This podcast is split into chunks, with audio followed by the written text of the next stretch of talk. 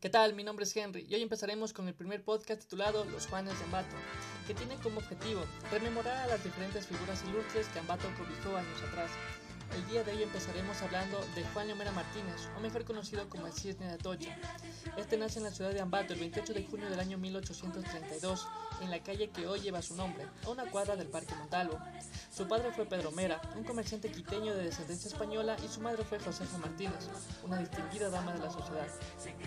Juan Leomera fue hijo único, puesto que su padre abandona a la, a la madre durante el embarazo.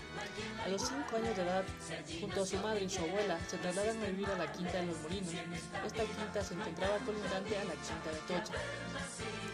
Juan Lomera fue autodidacta, puesto que nunca asistió a un centro educativo.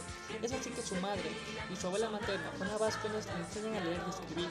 Además, su educación estuvo contribuida en gran medida por parte de su tío materno, el doctor Nicolás Martínez, quien enseña algunas materias como aritmética, gramática y filosofía. A los 5 años de edad empieza a mostrar un gran interés por la pintura. Es así que a los 20 años se traslada a la ciudad de Quito para estudiar artes plásticas con el afamado artista pictórico de la época, Antonio Salas, de la dinastía de los Salas, quien fue su maestro de pintura, donde él aprende técnicas de óleo y acuarelas. También fue escritor de varios géneros como poesías, novelas, ensayos biográficos y críticas literarias. Una de las obras más importantes es la novela Comandá, que sin duda su mayor obra fue el himno nacional del Ecuador.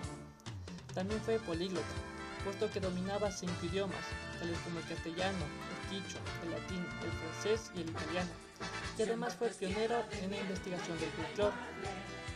También fue político y ocupó varios cargos, entre ellos fue teniente de infantería de milicias, tesorero provincial de Ambato, administrador de correos de Ambato y muchísimo más.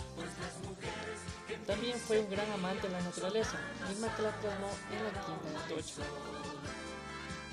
Juan Lomera Martínez, el 21 de enero del año 1862, contrae matrimonio con Rosario Turralde en la Catedral de Ambato. De ese matrimonio se procrean 13 hijos, 8 varones y 5 mujeres, quienes solo sobreviven 11. Dos de ellos fallecen a muy temprana edad. Como les mencioné, Juan Lomera ocupó varios cargos públicos. El último cargo que desempeñó fue de ministro del Tribunal de Cuentas.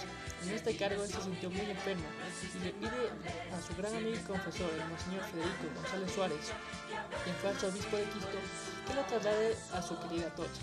Antes de fallecer solía decir las siguientes frases. Qué hermosa que nuestra quinta, solo le pido a Dios me conceda descansar en ella, escuchando el trinar de las aves y el murmullo del río. También decía, entre los pobres he nacido, entre ellos he vivido y entre ellos quiero descansar. Como les mencioné, Juan Lomera escribe el himno nacional de Ecuador y lo hace en una sola noche, el 26 de noviembre del año 1865. La letra del himno es un canto de libertad y justicia que cuenta gestas épicas y hazañas heroicas de nuestros antepasados para darnos libertad. Por el contenido de la letra surgen reclamos por parte de las autoridades españolas. Por esta razón, el embajador español, Manuel Llorente, pide a Juan Lomera que cambie la letra del himno nacional, a lo que él responde. Yo no cambio la letra del himno porque no es una letra del can de cambio. El 10 de agosto de 1866 se canta el himno nacional por primera vez en la Plaza de la Independencia, con música de Antonio Numane, quien fue el primer director de la Orquesta Sinfónica Nacional del Ecuador y director del Conservatorio de la Música. El 29 de septiembre del año 1948, el Congreso Nacional declara himno nacional intangible y oficial para el Ecuador, en la presencia del general Leonidas Plaza. Finalmente, Juan Lomera Martínez fallece a la edad de 62 años un 13 de diciembre de 1894 a causa de una hipertrofia cardíaca. Los restos del escritor del himno nacional descansan en el mausoleo del Colegio San Pío X junto a los de su esposa Rosario Iturralde. Sin duda, Juan Lomera Martínez fue un inmenso, una inmensa figura célebre que nació en nuestra ciudad, una figura que debemos preservar por siempre. Por eso existe un espacio dedicado a este ilustre personaje, su hacienda que está ubicada en la Quinta Tocha.